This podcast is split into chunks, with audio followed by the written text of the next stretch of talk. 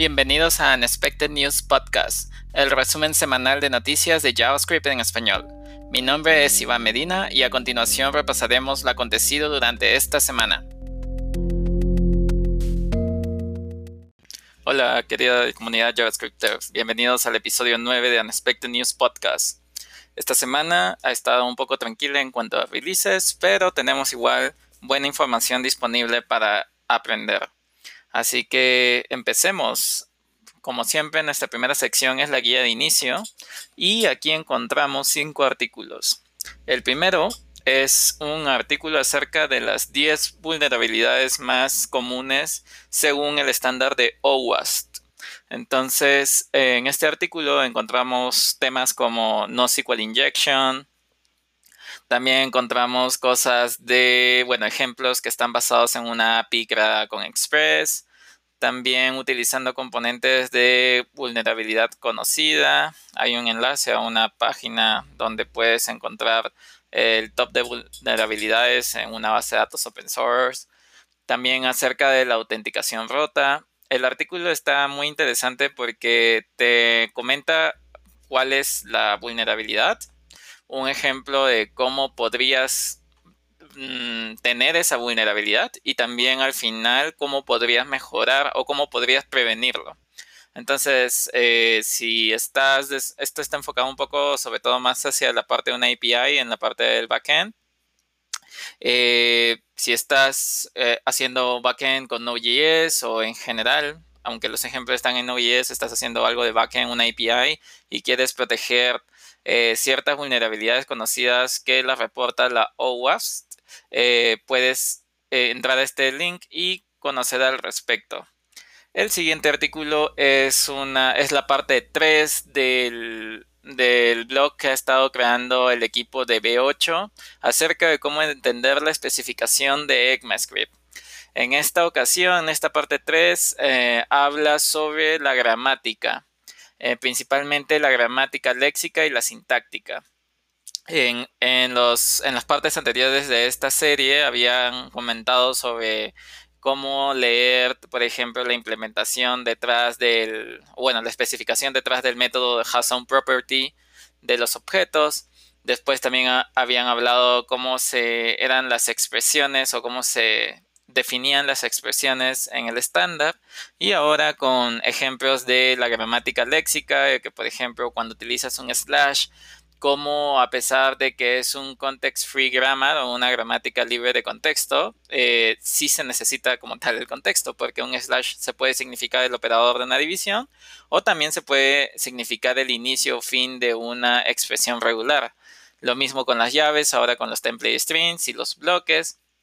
Y bueno, eso viene por la parte de la gramática léxica y también por la parte sintáctica. Eh, ¿Qué pasa? Eh, está muy interesante porque mencionan como ejemplo eh, cuando añadieron la especificación de assign await. ¿Qué pasa si un programador en su código tenía una variable que se llamaba await? Esto generaba un error de sintaxis porque se volvía una palabra reservada. Entonces, ¿cómo hicieron para que esta especificación pueda soportar a este código que ya probablemente alguien pudo haber tenido y también cómo soportar una nueva sintaxis o un nuevo keyword en, el, en la especificación del lenguaje. Entonces está muy interesante si te llama la atención o estás tratando de entender la especificación de ECMAScript pero tienes ciertas dudas, seguramente esta serie de artículos que está posteando el equipo de B8 te puede ayudar un montón. El siguiente artículo es de Rising Stack y es la introducción a una librería que uno de los ingenieros de Rising Stack eh, la estuvo trabajando por su cuenta y luego eh, las, la ha eh, trasladado el ownership a la empresa para la cual trabaja. La librería se llama React Easy State y lo que hace es un manejador de estado pero reactivo. ¿Y qué quiere decir con reactivo? Que en vez de estar haciendo un set state o lanzando una acción, en este caso tú obtienes un objeto y este objeto cuando le cambies el valor de una propiedad hace inmediatamente eh, actualiza el estado. Y esto lo hace utilizando proxies, entonces el autor principalmente lo que describe es una introducción de qué trata la librería y también de que le pasó el ownership a, a la empresa para la cual trabaja, que es Rising Stack. El siguiente es un tweet eh, de Matías Binance, él es un ingeniero de Chrome y en lista las características que se vienen en EMAScript 2020, como el Big In, los Dynamic Imports, Nullish Coalescing, Optional Chaining, Promise All Settle, el String Match All, Global This, eh, Module Namespace Exports y también un orden bien definido para el for in. Eh, y adicionalmente enlaza a un artículo del blog de B8 donde puedes encontrar más información de estas eh, nuevas eh, propuestas que están llegando al estándar en este año. Entonces, si quieres darte una vuelta para, para, saber qué está por venir o si ya estás utilizándolos con algún eh, plugin de Babel, puedes ahí entender un poco más de qué es esto. El último artículo de esta sección se trata de una página llamada htmldom.dev que recopila em, preguntas o acciones comunes que hacemos en el DOM con JavaScript y lo toma a forma de preguntas y cómo lo podrías hacer. Por ejemplo, te dicen cómo agregas o quitas una clase de un elemento, eh, le das clic y te muestran como la eh, propiedad de class list y los métodos que tiene. Eh, y de igual manera, si vamos a una random, por ejemplo, cómo reemplazas un elemento, cómo reemplazas imágenes rotas y todo a través de JavaScript. Entonces, si estás manipulando el DOM de manera eh, con vanilla JavaScript eh, y necesitas o tiene, no recuerdas muy bien cómo hacer cierta funcionalidad, este sitio te puede ayudar un montón ya que tiene una recopilación de extensa pero muy resumida de cómo lograr dichas eh, actividades. Entonces, html.dom.dev, esta página te puede ayudar en estos casos. La siguiente sección de artículos y noticias, vamos a empezar con ciertos artículos. El primero es sobre otra vez B8, que menciona cómo funcionan los pointer compression en B8. ¿Qué es esta comprensión de punteros que mencionan en el artículo? Bueno, resulta de que em, en el 2014 Google Chrome cambió de ser un proceso que corría sobre una arquitectura de 32 bits a una arquitectura de 64 bits.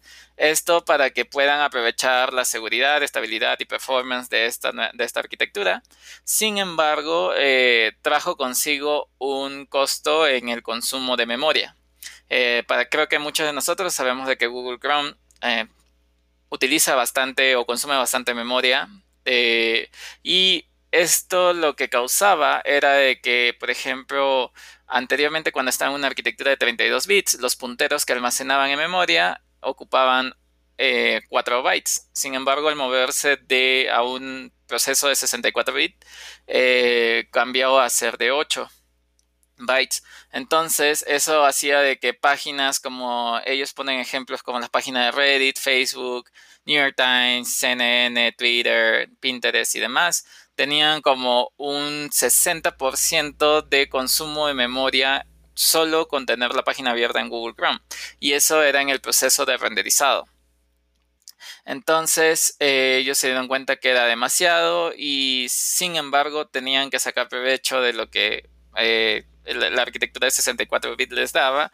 Así que hicieron un esfuerzo que lo llamaron pointer compression para poder reducir el consumo de memoria. ¿Y cuál es la idea de este pointer compression? Era que en vez de almacenar los punteros en 64 bits, almacenaban los punteros en 32 bits y lo que no alcanzaba lo, lo almacenaba como en una referencia, eh, es decir, literalmente eh, en vez de utilizar solo un espacio de 64 bits para almacenar un puntero, almacenaban varios de 32 bits para poder ocupar así menos espacio eh, y que vuelvan a los 4 bytes que utilizaban en la arquitectura anterior. Eh, la verdad, el artículo es bien intenso e incluso tiene como referencia de código assembler para que puedas entender de qué es lo que hicieron por detrás. Em, y al final muestran las gráficas de que con ello, con, es, con Pointer Compression, lo que lograron es que redujeron hasta un 20% de consumo en las eh, páginas que ellos tomaron en referencia. Y también optimizaron el procesamiento a nivel de, de CPU y Garbage Collection. Entonces, si te interesa saber cómo el motor optimiza el consumo de memoria, particularmente el motor de V8, el motor de Google Chrome y Node, eh, pues puedes leer este artículo, aunque sí creo que se necesita una base para tratar de entender un poco mejor cuál es el objetivo. Bueno, cambiando de noticia, em, encontramos un tweet en el que eh, Node.js anuncia que su release de la versión 14 se da el 21 de abril, ya estamos muy cerca, y que ya hay un release candidate que podemos estar probando. hay un tweet en el cual tiene este enlace para que puedas descargarlo o si utilizas algún gestor de versiones de Node como NVN o N, eh, puedes eh, obtener la versión 14, el release candidate de esta versión 14.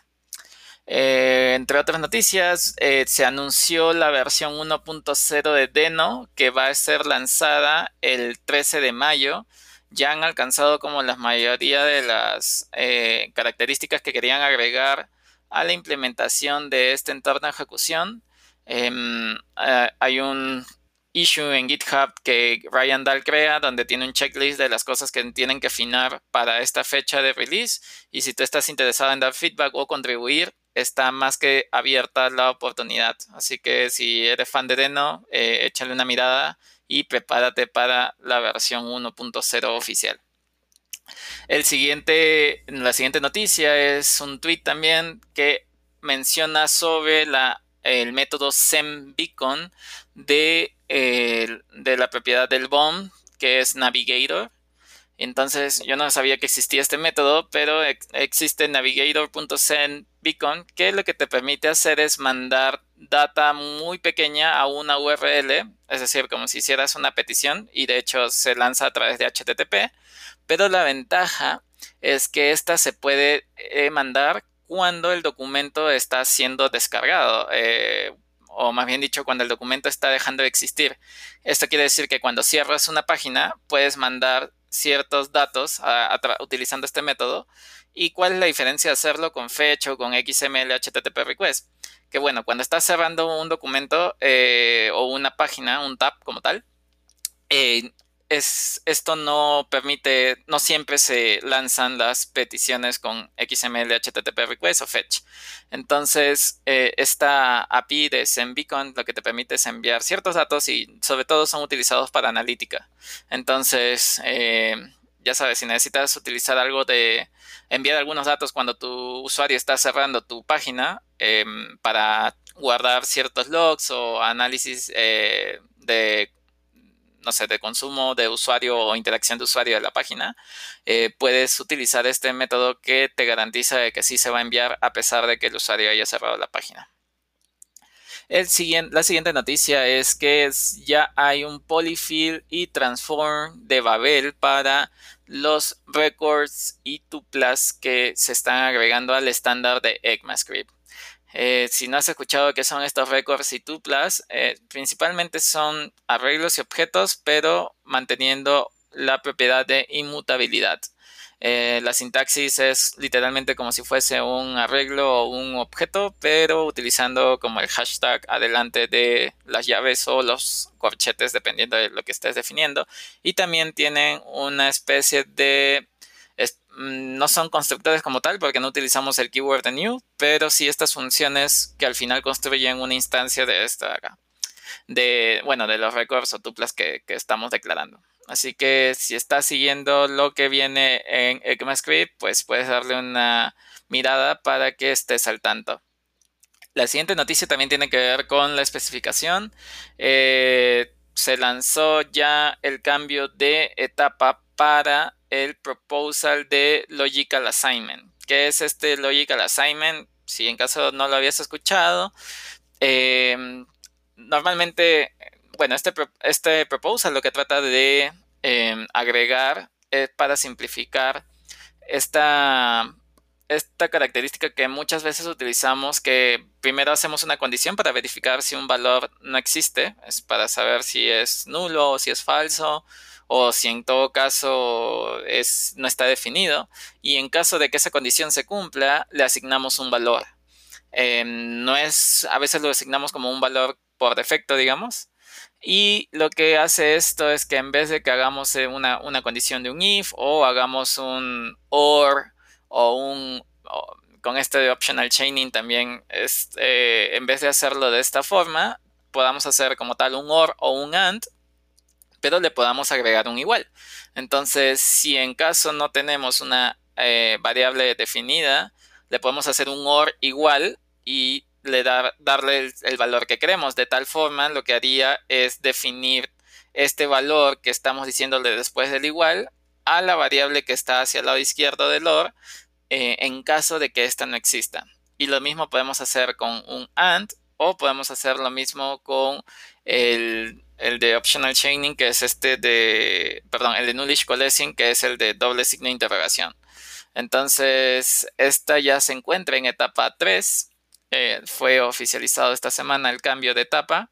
Y bueno, no me gusta mucho la sintaxis, pero creo que tiene cierta utilidad. Eh, la siguiente noticia también tiene que ver con el estándar de ECMAScript y hace la mención a que ahora tenemos eh, la propuesta en etapa 1 de los private fields. ¿Qué son private fields? Bueno, cuando estamos utilizando clases, nosotros definimos propiedades, pero todas estas propiedades son accesibles. Em, podemos hacer como ciertas cosas para, como closures, para mantenerlas en un scope y que no salgan al exterior, pero por defecto, digamos, todas vienen siendo accesibles desde el exterior, desde las instancias. Entonces, los private fields lo que te permiten es a través de una nueva sintaxis que otra vez utiliza el hashtag, puedes declarar eh, propiedades privadas y están discutiendo cómo podrían eh, verificar de que realmente es una variable es una propiedad privada y no es una propiedad pública. Eh, hay una propuesta de que se haga a través del uso del keyword in y también a través del keyword try. Em, entonces, esto está en etapa 1, todavía está en la etapa inicial, pero ya hay propuestas y están solicitando feedback y propuestas de cómo solucionar este tipo de eh, verificación. Adicionalmente a esto, eh, parece que tenemos muchas noticias sobre ECMAScript. Tenemos que la propuesta de import.meta ya está en etapa 4 lo cual quiere decir de que probablemente es en e ese 2021 ya se encuentre disponible y lo que hace este import.meta es que esta propiedad ahora te va, a, te va a permitir saber los metadatos que se definen al momento que tú creas un módulo, eh, un script de tipo módulo. Entonces, por ejemplo, actualmente si tú creas un script module y le pones un source, eh, a través de import.meta tú puedes acceder como a un, a través de un objeto, puedes acceder y saber cuáles son las propiedades que definiste, como por ejemplo el source, que sería la URL de donde se encuentra el recurso que le estás indicando. Eh, y otras propiedades que se van a poder ir agregando a esta etiqueta. Entonces ya está en etapa 4, ya está muy próxima a poder ser parte del estándar oficial. Después, ya saliendo un poco de ECMAScript, tenemos eh, un muy buen blog post de Stanley Howe. Si no sabe quién es Stanley Howe, es un core team member detrás del proyecto open source de Babel y escribió un blog post acerca de cómo funciona el compilador de Svelte. Eh, y tiene como tal, el, lo llama un handbook, es un, es un blog que te explica paso a paso cómo funciona, cuál es el proceso, que eh, lo que hace como tal es leer el archivo con extensión .svel, parsea el código fuente y lo convierte en un abstract syntax tree, luego hace un seguimiento de las referencias y dependencias que tiene ese código y crea unos renderers y al final ejecuta un método de render y todo lo que devuelva ese render que es JavaScript y CSS los escribe en archivos de JavaScript y CSS como tal. Entonces es muy interesante, es como una visión a grandes rasgos, pero con un buen detalle de cómo funciona. Obviamente no es como tal el código fuente, pero es una explicación, como les mencionaba, a grandes rasgos. Eh, y si están interesados en saber cómo funciona el compilador de Svelte o utilizan Svelte y les llama la atención, este es un muy buen blog post. Em, después tenemos un tweet de Adios Money eh, en el cual menciona, esto es más como una curiosidad, pero eh, digamos que es muy interesante, eh, que puedes utilizar emojis como mm, valores de atributos de clase o IDs y también lo puedes utilizar como selectores en CSS. Así que bueno, no creo que sea tan bueno, pero es bueno saber de que se puede. Eh, siguiendo con la sección de tutoriales, encontramos tres tutoriales para esta semana. El primero se llama cómo crear un dashboard de coronavirus y un mapa en una aplicación utilizando React en Gatsby y Leaflet. Eh, bueno, como tal, el nombre bien eh, lo describe. la idea es crear un dashboard o mapa que tenga información sobre el coronavirus en el mundo. Eh, utiliza una API eh, que es open source, pero bueno, como bien menciona el autor, eh, no es como tal, no es un proyecto para confiar, es un proyecto más como para saber implementar una, el consumo de una API con Gatsby y bueno, proveer información útil en este caso, ¿no? Pero como bien lo menciona, no es de, o sea, hay fuentes oficiales de las cuales se deben de consumir estos datos y es mejor obtenerla de ahí. Este es más como un proyecto eh, personal que, el autor sigue. Y bueno, eh, muy aparte de eso, lo, interesante de este tutorial es que él creó un starter de Gatsby para que tengan como toda ya la, la configuración del mapa lista y utiliza Leaflet en vez de Google Maps. Eh, Leaflet, eh, al igual que Google Maps, es, una, es un SDK que para manejar mapas. Eh, creo que él utiliza la aplicación de Lyft, que es competencia de Uber en Estados Unidos, y muchas otras aplicaciones, obviamente. bueno, esa es la que yo más conozco. Y adicionalmente a ello, pues utiliza GeoJSON para poder formatear correctamente las eh, ubicaciones de donde quieren mostrar esta. Y bueno, también en el starter configuró para que Gatsby pueda eh, comunicarse con Leaflet de manera que solo funcione en el cliente, lo cual está bien para que no haya conflicto con el server-side render inicial. Bueno, más que server-side render, con la generación eh, de los archivos estáticos. Entonces es un tutorial literalmente de cómo consumir una API, integrar React con Leaflet y eh, generar páginas estáticamente con Gatsby. El siguiente tutorial es cómo construir un Telegram bot para acciones de GitHub o GitHub Actions. Em, este tutorial está interesante porque lo que hace es que cuando tú envíes notificarte a través de un bot de Telegram, eh, cuando un repositorio recibe un issue, pull request o un push directamente a alguna rama en específica. Eh, utiliza como tal GitHub Actions y también eh, la librería o este wrapper de Node que se llama Node Telegram Bot API para poder crear el bot de Telegram y te va guiando paso a paso de cómo son, cómo configurar eh, las variables de entorno, qué es lo que necesitas, cómo crear los templates para el, bot de Telegram eh, y también cómo crear el YAML de configuración de GitHub Actions y por último cómo desplegarlo y tener los permisos necesarios para que esto funcione. Entonces es un tutorial eh, pequeño, simple, pero creo yo que podría ser útil para justamente un, como sistema de alertas a través de mensajerías de Telegram, lo cual está muy interesante. El último tutorial que encontramos en esta sección para esta semana es cómo utilizar Tailwind CSS con Create App. Tailwind ha estado ganando mucha, mucho terreno, digamos, en el mundo del front-end development. Eh, es un framework como tal de, bueno, de CSS que tiene característica de que lo puedas utilizar, es agnóstico a la librería o framework. Y, bueno, eh, todavía no he tenido la oportunidad de probarlo a, 100%. De hecho, lo quiero utilizar para crear la web de Unexpected News Podcast.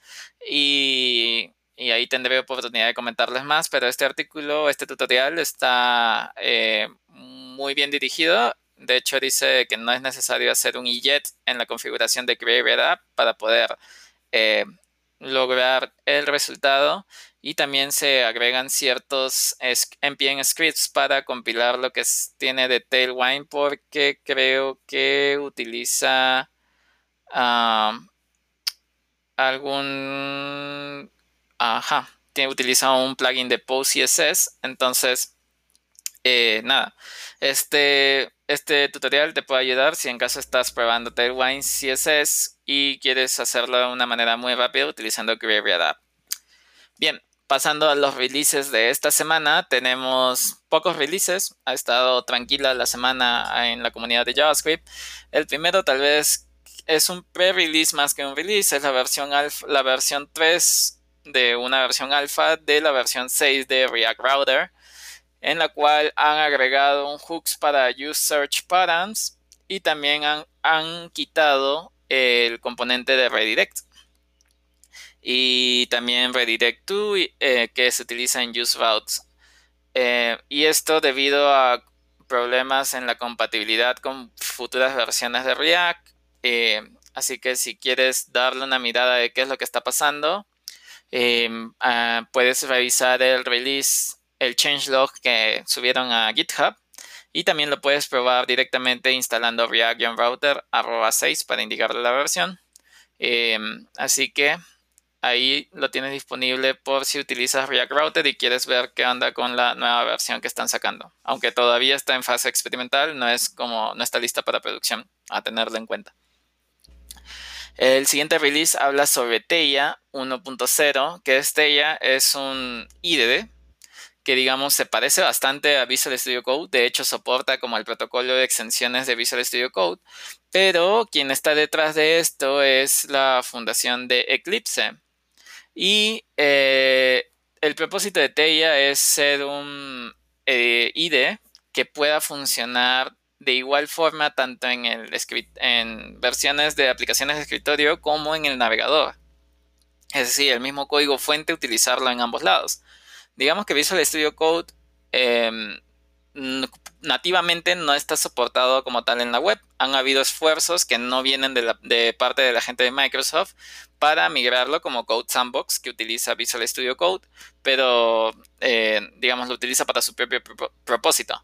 Lo que busca Teia y la Fundación Eclipse es que el mismo código fuente eh, puedas tú utilizarlo y puedas hacer tu código integrado tanto en el escritorio como en, un navegador web. Interesante, ya tienen eh, una versión 1.0 y bueno, a parecer viene con, eh, se ve como les digo muy similar a, Visual Studio Code. Eh, también es lo que utiliza Gitpod, que es este servicio para poder obtener el código fuente directamente en la web de un repositorio de GitHub. Y, nada, a, ver, será motivo de probarlo. El otro release que tenemos esta semana es de perf.link. No sé si habían probado este sitio. Eh, yo no lo conocía hasta esta oportunidad. Pero lo que hace es que te permite escribir un snippet de código de JavaScript, eh, correr unos tests y te muestra cuánta, cuál es el performance de esto. Y también eh, correrlo arbitrariamente para saber, hacer como un benchmark de qué tan bueno está tu código. Eh, el release es la versión 2 que han sacado de este sitio. Entonces, si tú estás haciendo benchmarks de performance, eh, de snippets de código que corren sobre JavaScript, definitivamente Perflink te puede ayudar. Pasando a la siguiente sección de librerías, tenemos tres librerías para esta semana. La primera se llama Tether. Tether es un low-level API para manejar el posicionamiento de componentes como overlays, tooltips, dropdowns. Lo que intenta hacer esta librería como tal es hacer seguimiento de elementos para darle el mejor posicionamiento posible. Y es lo que probablemente muchas otras librerías utilizan, eh, ya sea para eh, dropdowns, tooltips o, u otros componentes que necesitan hacer seguimiento de la posición de otro elemento para mostrarse en referencia al mismo. Entonces está muy interesante y probablemente es lo que muchos sistemas de diseño que proveen componentes como dropdowns o tooltips utilizan internamente. La siguiente librería es un, bueno, más que una librería es un hook de React que se llama UseSound. Lo que te permite este uSound es pasarle como tal un sonido eh, como argumento de use, como parámetro de uSound y eh, te devuelve ciertos manejadores como para darle play, como para hacerle stop o incluso poder configurarle eh, si quieres que se cambie la velocidad de reproducción o demás alternativas que tiene a nivel de sonido. por otra parte, pues también te ayuda a que generar estos efectos de eh, ondas de sonido, lo cual está muy interesante de poder hacer con un hook de una manera muy sencilla y con toda la abstracción detrás. La última librería para esta semana se llama Notif, eh, que es una librería para crear notificaciones en formato de toast que son responsive y también le puedes configurar como la posición, el tipo y también el tiempo de duración para que estas desaparezcan. Y tienen integración de manera muy sencilla con React, Angular y Vue. Eh, lo interesante y lo bueno es que esta librería, quien está detrás, es un ingeniero de TopTal que vive en Colombia. Entonces, gente hispana creando librerías que están siendo utilizadas eh, de manera muy exitosa, lo cual está muy cool. La siguiente sección de streaming eh, tenemos dos enlaces y es por dos latinos, dos personas de habla hispana, lo cual es siempre muy chévere de ver. El primer enlace es, Julián, es de Julián Duque con su sección de Node.js en vivo. Eh, siguen construyendo este, eh, este manejador de, de, contraseñas y ahora en este streaming vieron cómo, eh, ah, cómo cambiar la arquitectura del proyecto que vienen siguiendo. utilizando una arquitectura de monorepo con Lerna y también cómo crear eh, su línea de comandos utilizando Oaklift. Entonces, definitivamente muy bueno y muy recomendado. Eh, sobre todo, es quienes están siguiendo el streaming, pues eh, ya se habían dado cuenta que Julián es muy chévere y que está haciendo un proyecto muy cool. El siguiente streaming es creando un API con HappyJS para mostrar datos del COVID-19 y también es eh, de, en español, lo cual es muy chévere y bueno, nada, con Happy.js, este framework basado en Node que te permite crear como tal APIs. Em, entonces ahí tienen los dos streaming que están en Twitch disponibles para poder consumirlo y seguir aprendiendo eh, durante estas semanas de cuarentena. Por último, tenemos la sección de curiosidades y las tenemos cuatro enlaces. La primera se llama colors.lol, que es un repositorio de paleta de colores. Lo curioso de este repositorio es que la descripción de los colores que juntan está, son nombres muy particulares. En vez de decir como si mezcla el color rosado con el color rojo y darle un relieve marrón, eh, tienen como nombres muy distintivos y muy graciosos. Pero bueno, como tal, la paleta de colores creo que sí es muy útil. Eh, y los colores, pues, a pesar de que están en inglés, pueden ser algunos divertidos. El siguiente es un tweet que probablemente algunos de ustedes ya habrán visto, es que Site, esta plataforma de cursos eh, en inglés, ha abierto muchos cursos, más de 7000, que están disponibles para consumir de manera gratuita durante el mes de abril. Así que si aún ustedes no conocen esta plataforma o están buscando cursos gratuitos, pues aprovechen este mes de abril que en Site han abierto eh, su plataforma para que esté disponible debido a lo del COVID-19. Em, el penúltimo artículo de este episodio es que Cloudflare liberó un DNS para poder hacer bueno, ellos lo llaman 1.1.1.1 para familias.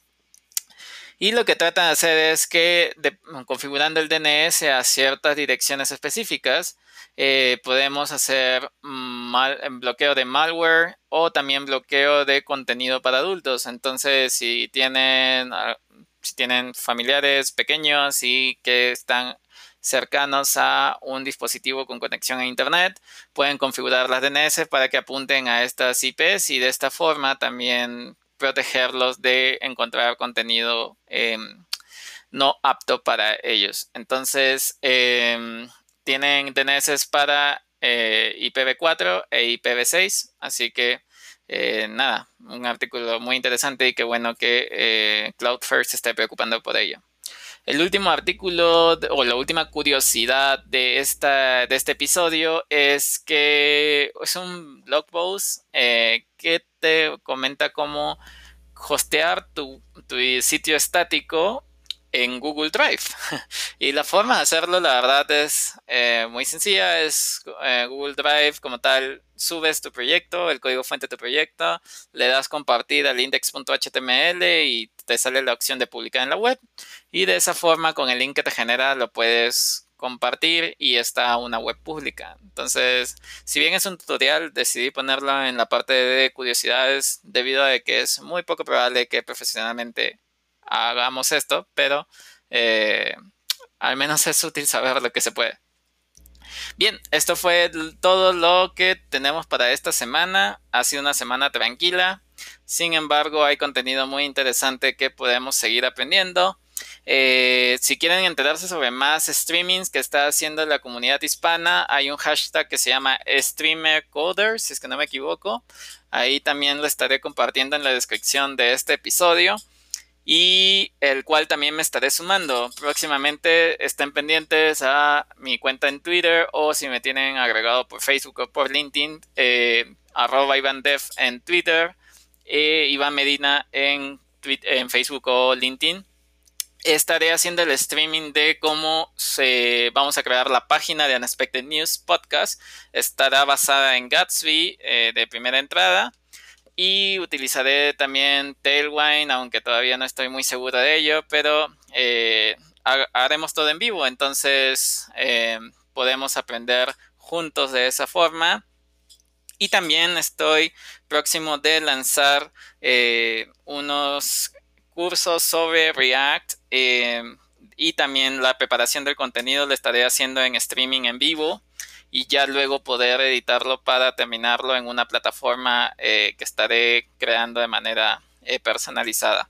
Entonces, ya saben, no, eh, no, se olviden de que estos en la, noticias la encuentran en el repositorio oficial, oficial de GitHub de Unexpected News, que estará igual en la descripción del episodio. Sin más que decirles, nos vemos hasta el siguiente episodio. Que tengan buena semana y happy coding.